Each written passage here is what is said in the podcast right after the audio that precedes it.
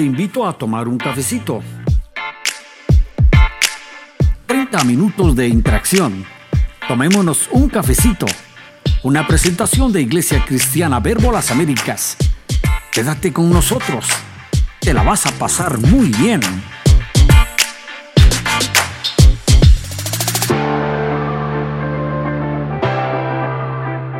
Muy bien, bienvenidos al podcast Comémonos un cafecito, el programa de Iglesia Verbo Las Américas. Sean bienvenidos a esta nueva emisión. Hoy traemos un tema muy especial y por lo tanto traigo una invitada muy especial. Me acompaña en esta, en esta oportunidad la licenciada Elizabeth Sosa eh, de Escobar. Ella es licenciada en Pedagogía, eh, directora del Colegio Cristiano Verbo Shell y eh, con más de 25 años de experiencia en el, en el ámbito educativo. Bienvenida, licenciada. Muchas gracias, eh, Dani.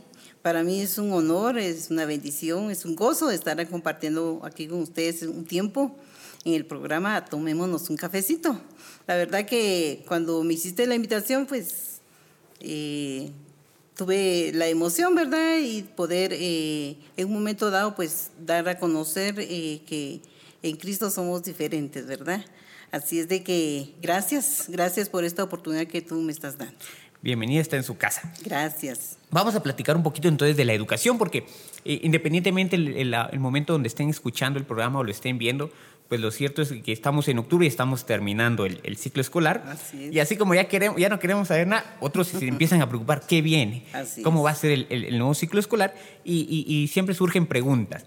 Y eh, nosotros como queremos darle ese enfoque diferente, le damos un enfoque bíblico. Y, y, muchas veces en la Biblia menciona y reitera a veces el, el, el, asunto de la educación. Eso no es algo nuevo. Claro. Constantemente está hablando de la educación. Pero eso nos enseña básicamente que entonces la educación es normada por Dios, delegada por Dios. Pero realmente, ¿qué significa eso, licenciado? Usted nos puede ¿Por ayudar? qué, verdad? Sí, sí, sí. claro. Eh, tenemos, o podría yo mencionar muchas definiciones, pero una que a mí me gusta mucho mencionar es que habla de transformar, ¿verdad? ¿Transformar qué? La forma de pensar y la forma de actuar, ¿verdad? La educación eh, basada en la palabra de Dios, porque ese, esa es la pregunta original, ¿verdad? ¿Por qué? Uh -huh. Primero, primeramente porque creemos en un Dios, ¿verdad? Y como nosotros como institución tenemos como filosofía que la educación es ordenada por Dios, ¿verdad? Y que es responsabilidad de los padres, porque no cabe duda que en el seno del hogar, ahí es donde nace eh, el deseo de papá y de mamá de irle enseñando, de ir fomentando, de ir formando la personalidad de, cada hijo, pues, ¿verdad? Entonces, eh, la idea de por qué la Biblia. Y podríamos mencionar que la Biblia tiene tantas tantos libros, tantos versos, pero la esencia realmente es no solo conocer la palabra, sino que también someternos, creer realmente de que hay un Dios y que ese Dios nos está dando una orden. Y viene en mi mente en este momento el proverbio que dice que debemos de, de encaminar a nuestros hijos, ¿verdad? En la palabra, en la verdad. Y aun cuando fueren viejos, dice la misma palabra, ¿verdad? Dice que el chico no se va a apartar.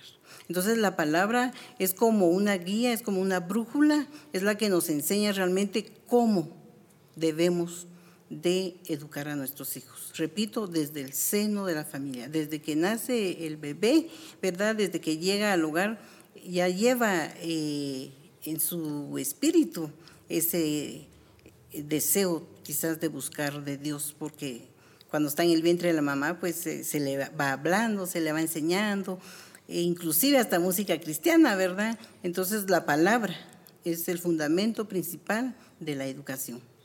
Excelente, licenciada. Mencionó muchas cosas interesantes. Um, una de ellas es que usted mencionó que, que, Dios es una orden de Dios. Educar es. es. una orden, pero es una orden dada a los padres. Así es la responsabilidad de los padres educar. Así es. ¿En qué momento entonces nosotros como padres le delegamos la responsabilidad a otra institución y nos apartamos de una responsabilidad que es nuestra? Algo así estoy entendiendo así yo. Así es, correcto. Eh, efectivamente, eh, los que creemos en Dios y sabemos que hay un Dios, definitivamente sabemos cómo vamos a enseñarle a un chico. Pero resulta que llega en un momento dado, por cualquier circunstancia, puede ser que porque papá y mamá trabajen, porque me contaron que en un colegio hay estimulación temprana y voy a llevar a mi chico, ¿verdad? Y hay muchos casos que yo podría comentar, ¿verdad? Entre uno de ellos, eh, un niño que tiene alguna dificultad. Ah, bueno, entonces me dijeron que en tal parte. Y va y llevan a su hijo. Pero lamentablemente ahí solo le van a dar información. ¿verdad? No va a haber realmente una formación y mucho menos una formación de personalidad y una formación cristiana, que es lo que debería estar pasando en casa, ¿verdad? Entonces, eh, la idea original, repito, es que un papá entrega, así decían antes, entrega al, hijo a una escuela, a un colegio, porque él, entre comillas, ya no tiene tiempo para el hijo, ¿verdad? Entonces, eh, por eso, esa es la intención. Simplemente ya es la escuela, ya es el colegio que se encarga de, repito, información de crear en el estudiante, fomentar habilidades, fomentar conocimiento, para que un día también sea alguien en la vida, ¿verdad? Pero nunca, jamás va a ser lo mismo. Una enseñanza de papá y mamá con una enseñanza o instrucción o información de un maestro. Muy interesante. Entonces, no es que los papás, por ejemplo, sean malos o indiferentes, sino que, es, como se dice, son las circunstancias, ¿verdad? O a veces los papás no, tienen, no tenemos todo el conocimiento que requieren ahora darle a los chicos. Entonces, eh, que los colegios sean ahora como ese es algo bueno. Pero a mí me, llamó algo también la atención que usted decía, un, riesgo que yo veo. Porque le estamos dejando nuestra, las mentes de nuestros hijos, su cuerpo, su alma, para que sean formadas por personas que al final yo no conozco y que pueden solamente se limitan, como usted dice, a dar información técnica académica. ¿Eso podría tener otras repercusiones, otros problemas? Así es, claro que sí, porque cabalmente uno como papá indaga, ¿verdad? Y voy a buscar a otro colegio, una escuela, ¿qué me conviene? ¿Qué hago? Entonces, por referencias uno va llegando a una institución y resulta que, como tú bien dijiste, uno definitivamente no conoce a las personas, ¿verdad?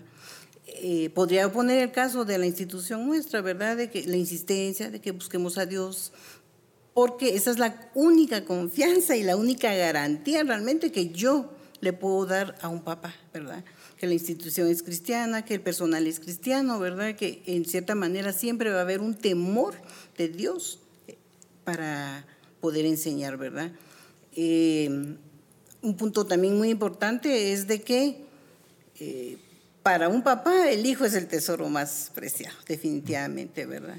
Entonces yo pienso que la docencia, la educación en cualquier institución, en cualquier colegio donde se dé, debe darse realmente por vocación. Yo pienso que un maestro asalariado no cuenta, un maestro indolente tampoco. Tiene que ser realmente un maestro de vocación que realmente inspire a los estudiantes, que inspire al chico a superarse, a lograr lo que un día fue un sueño, lo que un día fue una meta a alcanzar. Entonces, esa debe ser la mera función de, del docente, ¿verdad? En un momento dado, ponerse en el zapato del estudiante, ¿verdad? Porque un día fuimos estudiantes también. Eh, muy interesante, Miss. Y, usted comentaba que, que, los hijos son, son lo más valioso de los papás, definitivamente. Entonces, ellos siempre, siempre son muy cuidadosos en escoger la institución donde van a entregar a sus hijos. ¿Qué tips o qué consejos le puedo estar, dar a nuestros papás que nos están escuchando para elegir una, una institución? Porque pueden decir, ay, la más cara, pero a veces lo más caro no es necesariamente, o los que tengan más años. ¿Qué debería ponerse a pensar un papá eh, para este siguiente ciclo escolar si quiere darle una buena educación a su hijo? Bueno, primeramente yo estoy recordando ahorita que yo siempre le aconsejo a los papás, mire, en la ley de educación dice que es el papá encargado, responsable de decidir, ¿verdad? Entonces ahí entra la búsqueda de dónde realmente voy a inscribir a mi hijo. Eh, voy a volver a poner de ejemplo la institución, ¿verdad? Eh, si yo aprecio y amo a mi hijo, así con un amor que viene de Dios, yo voy a buscar lo mejor para él. Por lo tanto, eh, busco un lugar donde por lo menos mencionen a Dios, o por lo menos que yo sepa que tienen eh, referencias de Dios, donde un lugar donde sé que van a orar por mi hijo, ¿verdad? Un lugar donde lo van a cuidar. Entonces, eh, el consejo para los padres que me están escuchando es buscar una institución donde se diga cristiana, pero que realmente tengamos a Dios, ¿verdad?, en nuestro corazón como bien tenemos una de las reglas, la número uno de la institución, donde habla de amar a Dios sobre todas las cosas, ¿verdad?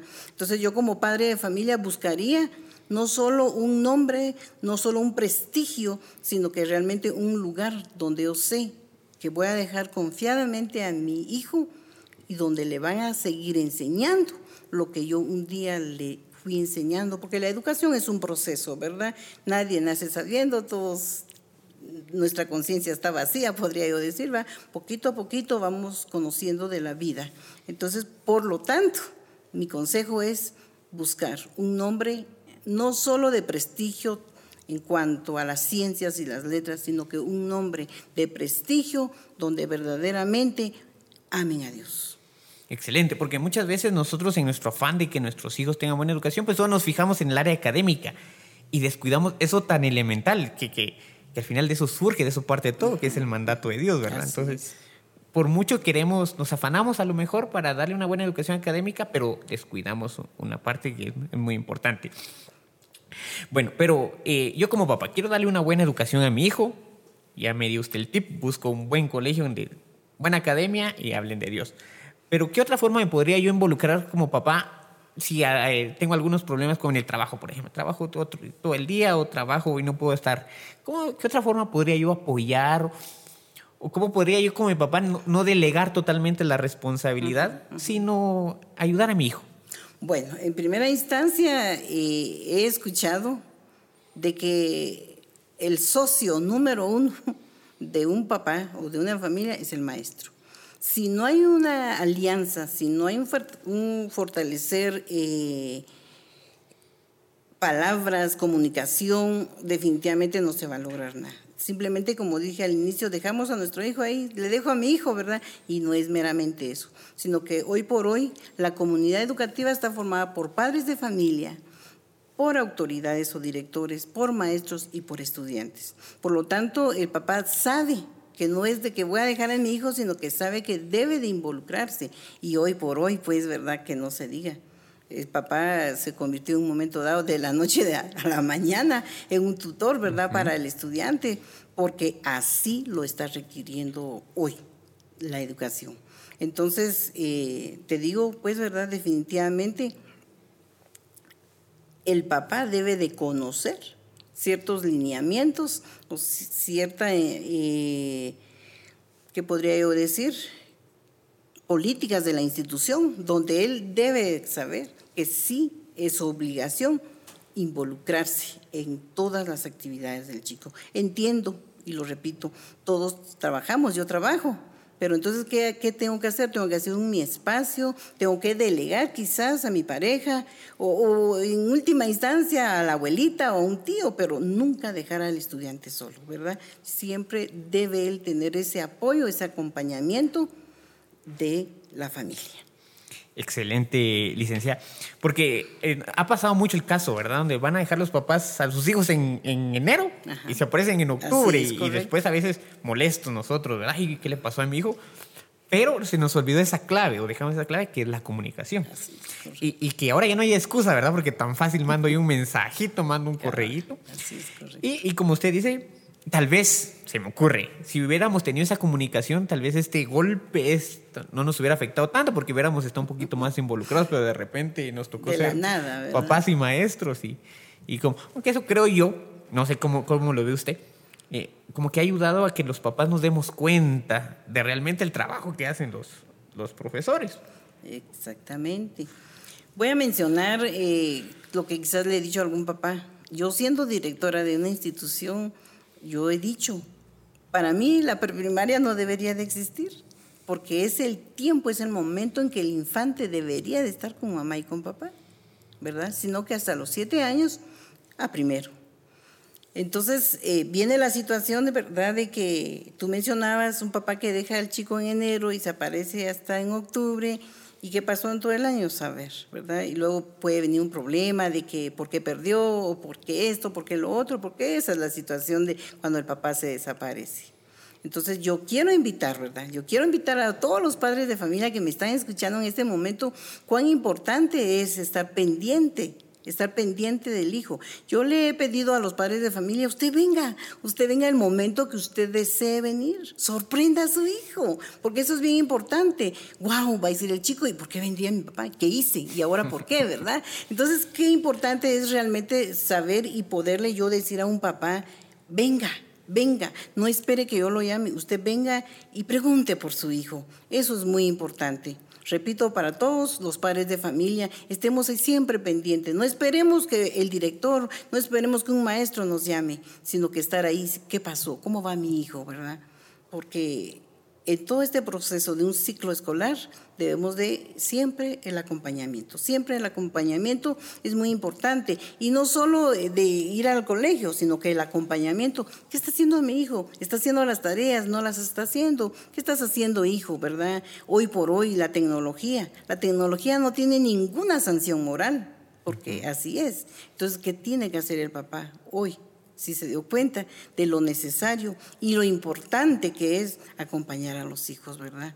Entonces, un aplauso para los padres de familia que nos hemos involucrado, yo podría decir un gran porcentaje, ¿verdad? De, de tiempo, de recursos y de todo lo que hemos vivido, ¿verdad? Con esta temporada lamentable de la pandemia, ¿verdad? Quédate en casa, porque no, no podemos realmente eh, decir otra cosa, más que aplaudir a aquel papá que ha tenido ese interés, que ha tenido ese cuidado de estar ahí pendiente del chico.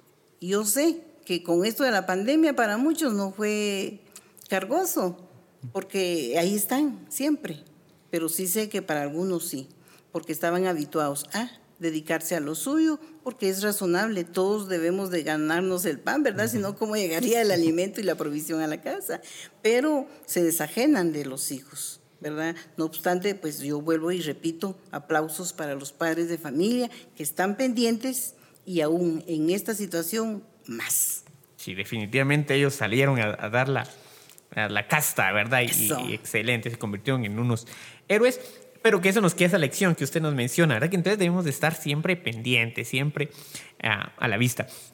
Y también mencionó algo que, están aplicando los países nórdicos, que, tienen un han experimentado con el sistema educativo y han tenido grandes éxitos, que, los chicos no empiecen tan temprano la, educación, sino que empiecen un poquito tarde. Pero eso no significa que no estén aprendiendo. Por supuesto, es una gran bendición eh, para atender a los pequeños, son tan dulces, son tan tiernos, que son una esponjita, ¿verdad? De que ellos dan todo, ellos dan la talla. Yo le he dicho a un papá, mire, la edad no lo meta a presión aún. No obstante, el chico da, el chico da la talla. Yo conozco a una jovencita que recién está cumpliendo 20 años este año y este año cierra cursos en ciencias jurídicas. Yo, ¿cómo así? De 20 años. Significa que ella salió de un bachillerato de 15 años. Yo sé que dan la talla.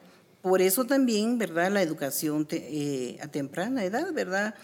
Eh, o sea, todo es importante en la vida, solamente que hay que tener un balance, ¿verdad? No irnos a un extremo porque, ah, bueno, entonces mi hijo necesita esto, ahí está.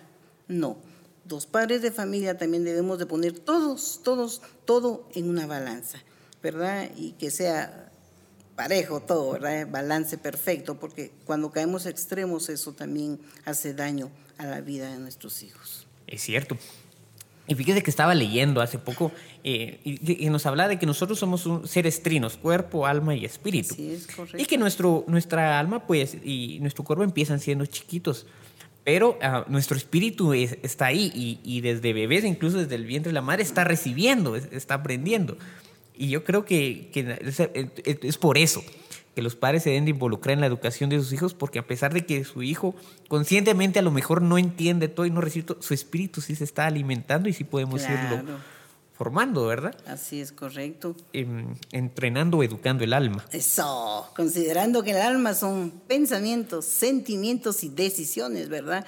Porque desde muy pequeños debemos de enseñarle a nuestros hijos esto, ¿verdad? Eh, cuando nos hablan, cuida tu corazón, ¿verdad? Porque de él mana la vida. Entonces es eso, es cuidar realmente mis pensamientos, mis sentimientos, mis decisiones. Desde muy pequeño eh, el chico, nuestros hijos, el estudiante debe de tomar decisiones. ¿Lo hago o no lo hago? ¿Estará bien o no estará bien? ¿Verdad? tener una estabilidad otra vez, una estabilidad emocional es tan importante, ¿verdad?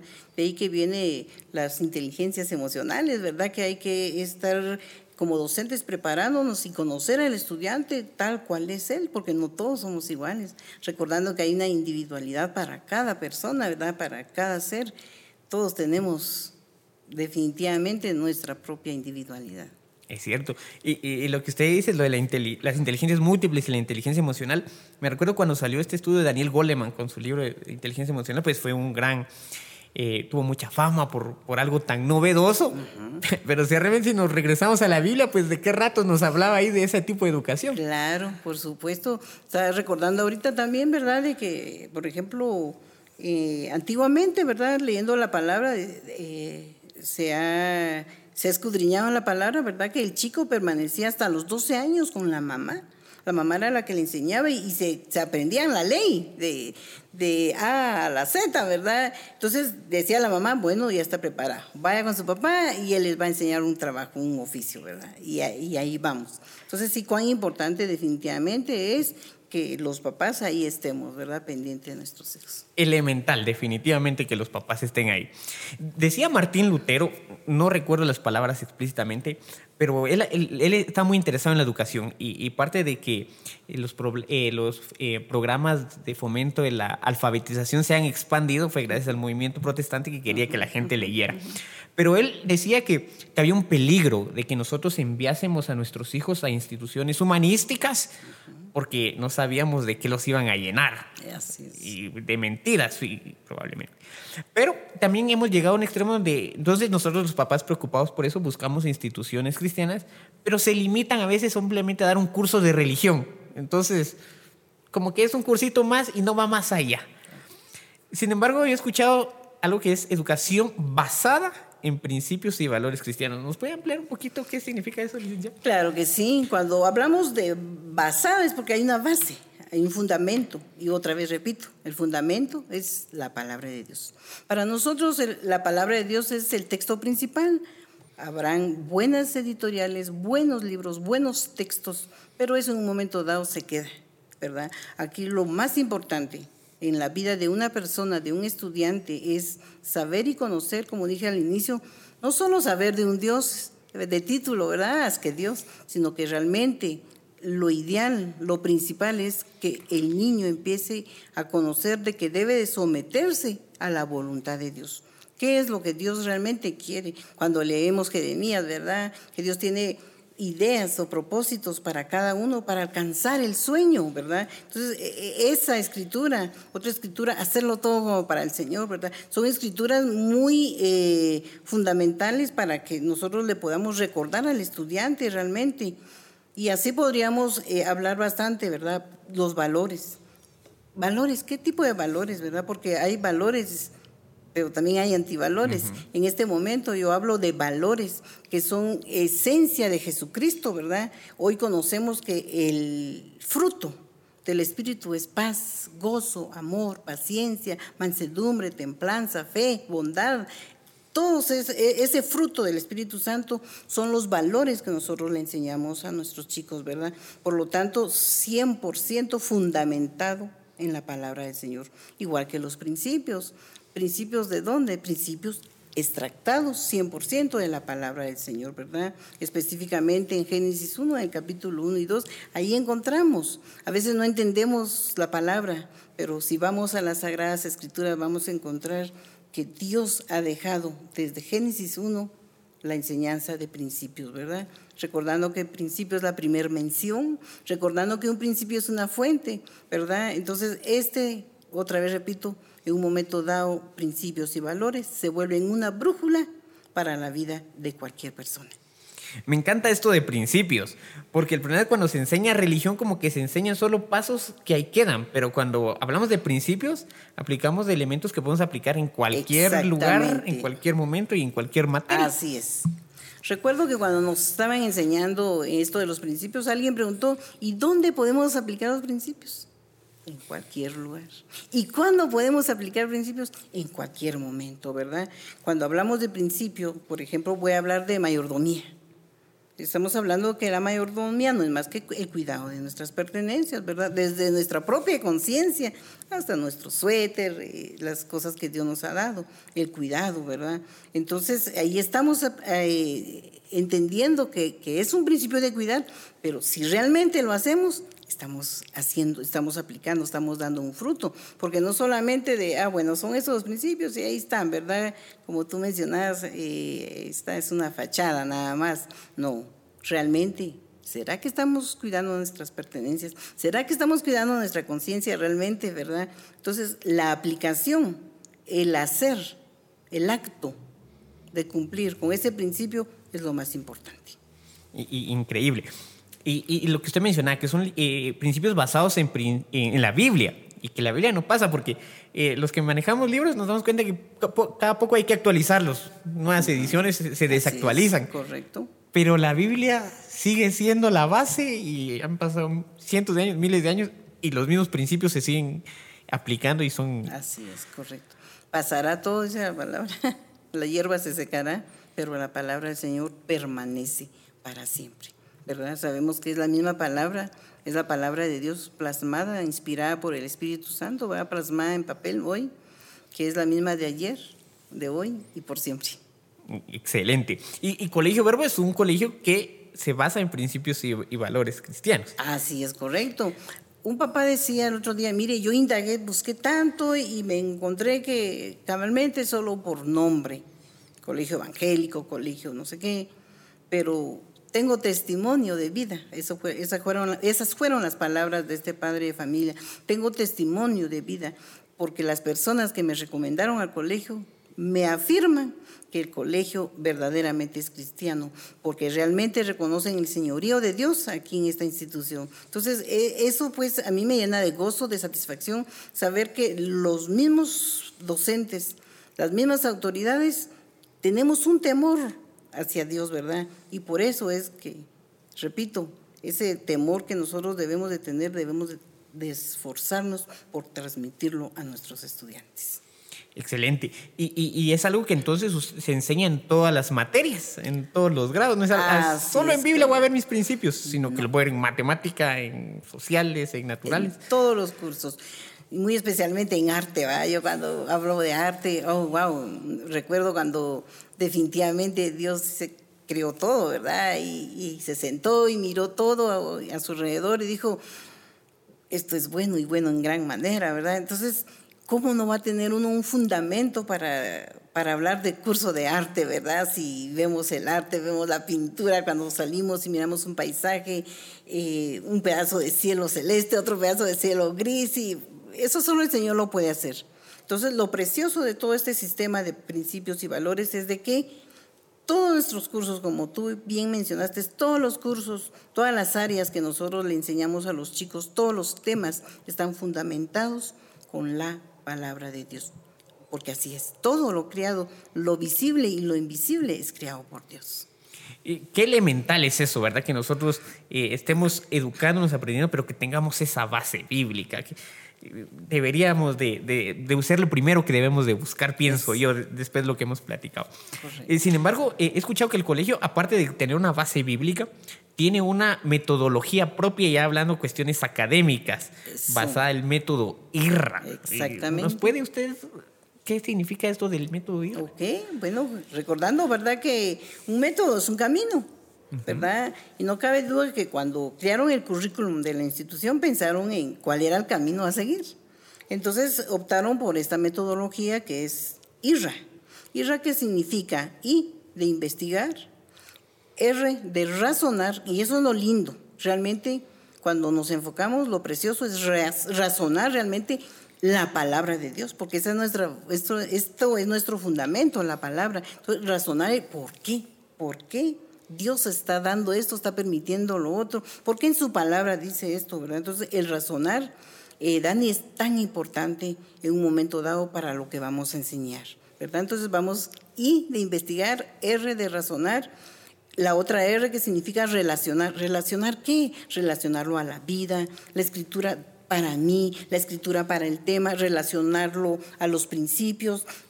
Es relacionar la palabra con todo lo que yo hago y con todo lo que yo sé y con todo lo que yo tengo. Y lo último que es anotar, ¿verdad? No cabe duda que la mente del ser humano, pues eh, podemos olvidarnos, ¿verdad? Pero cuando nosotros anotamos, y eso significa la A, anotamos, estamos dejando plasmado lo que en un momento dado aprendimos en base a la palabra de Dios. Eh, buenísimo, porque entonces no es la típica educación donde memorística, que el niño se aprenda tal cosa y ya estuvo. Para nada. Se lo está poniendo a investigar, a que razonen, a que relacionen entre elementos y que lo, lo anoten o lo apliquen para, para fomentar eso. Correcto. Entonces no es nada más una... Una pincelada. Una pincelada. Quiere buscar realmente la transformación intelectual de los, de los chicos. Increíble y muchas gracias. Entonces, educación basada en principios y valores, pero con una metodología única de académica. Así es correcto. Muy bien, y ya se nos está acabando el tiempo, licenciada. Unas últimas preguntitas todavía que tengo aquí en el tintero. Eh, nos cayó una, una, pandemia y de repente todo fue una, una aventura. Eh, ¿Cómo se adaptó el, el, el colegio ante estas circunstancias? ¿Cómo, cómo reaccionó? Bueno, ahí sí, drásticamente, ¿verdad? El cambio, un giro de 360 grados. Creo que muchos o muchas personas no estábamos, yo me incluyo, no estábamos preparados para este cambio. No obstante, yo de verdad agradezco a Dios por el personal que tengo, gente joven que yo sé que va ahí eh, innovando, que va a la vanguardia, y eso a mí me dio en un momento dado paz. ¿Por qué? Porque sabía que, y los, no solo sabía, sino que yo he visto, vi el trabajo de ellos, ir con una computadora en la mano, usar el equipo de multimedia, saber que eh, el docente, el personal estaba tal vez no al 100 porque no estábamos habituados a este eh, esta metodología virtual, ¿verdad? Sí, pero sí sabía, yo tuve y dejé mi confianza no solo en Dios, sino que en el personal, que yo sabía que iba a dar la talla. Porque, repito, tal vez no estaba al 100, pero sé que entre ellos, entre ellos mismos lograron ir saliendo, ¿verdad? Enfrentando cada reto, cada desafío eh, que, que vino de la noche a la mañana. Entonces, vuelvo y repito, sé que mi personal, el personal de Colegio Cristiano Verbo, está capacitado, no solo para enfrentar este reto, sino que muchos retos que podrían venirse, ¿verdad? Entonces, eh, fue así, como nosotros como institución, digo nosotros porque yo me incluyo, es de dar toda mi confianza al personal y saber y decir que pueden hacerlo. Qué, rico como jefe saber que uno puede descansar sabiendo que tiene personas detrás de uno en las que uno puede confiar y que sabe uno que va a hacer bien su trabajo. Así es correcto. Muy bien, gracias licenciada. Y la última pregunta, porque ya se nos fue el tiempo. Ah, ya se terminó este año, gracias a Dios, pues se logró sacar con éxito. ¿Qué podemos esperar para el otro año? ¿Cómo, cómo se está preparando el, colegio? Por ejemplo, porque todavía existe esa, esa incertidumbre. Y bueno, y todavía hay pandemia y todavía bueno, los papás siempre temerosos y, con toda la razón de cuidar a, sus tesoros. ¿Qué, nos puede, qué podemos esperar del colegio para el otro año? Bueno, en primer lugar, pues estamos eh, preparándonos, ¿verdad?, para enfrentar un nuevo reto definitivamente mientras no tengamos ninguna disposición presidencial o, de dirección nacional de colegios verbo, porque nosotros tenemos una dirección de colegios verbo, ellos nos dan luz verde en un momento dado, mientras esto no suceda, Colegio Verbo inicia sus labores docentes el 11 de enero, valga aquí la propaganda, el 11 de enero en la forma virtual, esta metodología que estamos utilizando hoy por hoy. ¿Verdad? Entonces, eh, aprovecho pues, ¿verdad?, para mencionar, como institución estamos para servirles, las puertas están abiertas, usted nos puede ubicar en calle Cirilo Flores, 4-37 de la zona 1, pues yo puedo decirle, estamos para servirles, ¿verdad? Así es de que termino diciendo, transformar mentes es mi pasión, transformar vidas es algo que Dios ha puesto en mi corazón. Así es de que yo motivo a todos los maestros que trabajen por vocación, que trabajen de corazón, porque lo que están haciendo no tiene ninguna recompensa en esta tierra, pero sí, tal vez la mayor recompensa como humanidad o como humanos que somos es ver a futuros profesionales, a profesionales exitosos y como yo bien le dije a mis graduandos, profesionales buenos profesionales en todo el mundo. Así es de que yo creo que con base en la palabra de Dios podemos alcanzar mucho, porque las promesas de Dios son grandes y son buenas para todos los hijos de Él. Así es, excelente licenciada. Muchas gracias, le agradecemos grandemente haberse tomado el tiempo. Eh, ya saben, entonces, ya escucharon la dirección, porque si solo buscamos Colegio Verbo, hay, hay 11 colegios a nivel nacional y, puede que nos confundamos. Y hay en, otros países también, porque Así es. Eh, la educación de Verbo es, es un colegio a nivel internacional. Así que ubique Verbo Colegio Verbo Shela. Eso. Para que no se nos van a confundir. Búsquenos en la página web, en ah, Facebook. Ah, bueno, en las redes sociales, lo, pueden, los pueden encontrar. Entonces, ya saben, las agradecemos a ustedes principalmente, licenciada, muchas gracias. Por favor, padres de familia, estemos constantemente pendientes de la educación de nuestros hijos, no los descuidemos, que sea una educación académica, y, pero principalmente basada en principios y valores. Así es correcto. Eh, Dani, muchísimas gracias por esta oportunidad, ¿verdad? Que está que me estás dando a mí como persona gracias al programa Tomémonos un cafecito, que yo sé que esto tiene un propósito, ¿verdad?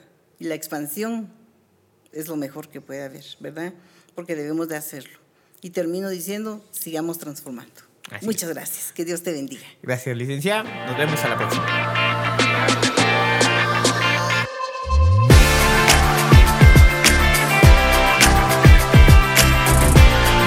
Tomémonos un cafecito una presentación de Iglesia Cristiana Verbo Las Américas.